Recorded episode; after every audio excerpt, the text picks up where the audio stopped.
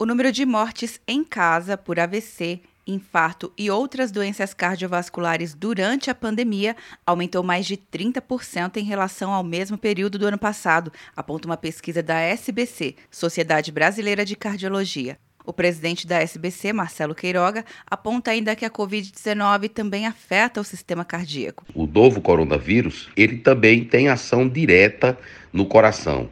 Ele pode promover uma inflamação do músculo cardíaco, promove uma resposta inflamatória sistêmica, que na forma grave acarreta uma tempestade de citocinas e isso gera um efeito protrombótico, ou seja, as pessoas têm mais chance de formar coágulos. E esses coágulos podem acarretar, por exemplo, infarto e pode também produzir acidente vascular cerebral.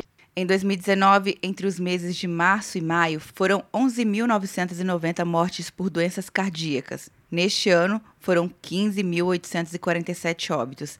Na avaliação da SBC, as mortes por doenças cardíacas têm possivelmente três fatores principais: acesso limitado a hospitais onde houve sobrecarga do sistema de saúde, redução da procura por cuidados médicos devido ao distanciamento social ou por medo de contrair a Covid-19, e também o isolamento que prejudica a detecção de sintomas. O cardiologista orienta que pessoas com doenças cardíacas não deixem de fazer uso dos medicamentos já utilizados de maneira contínua e também reforça a importância de não fumar e melhorar a alimentação.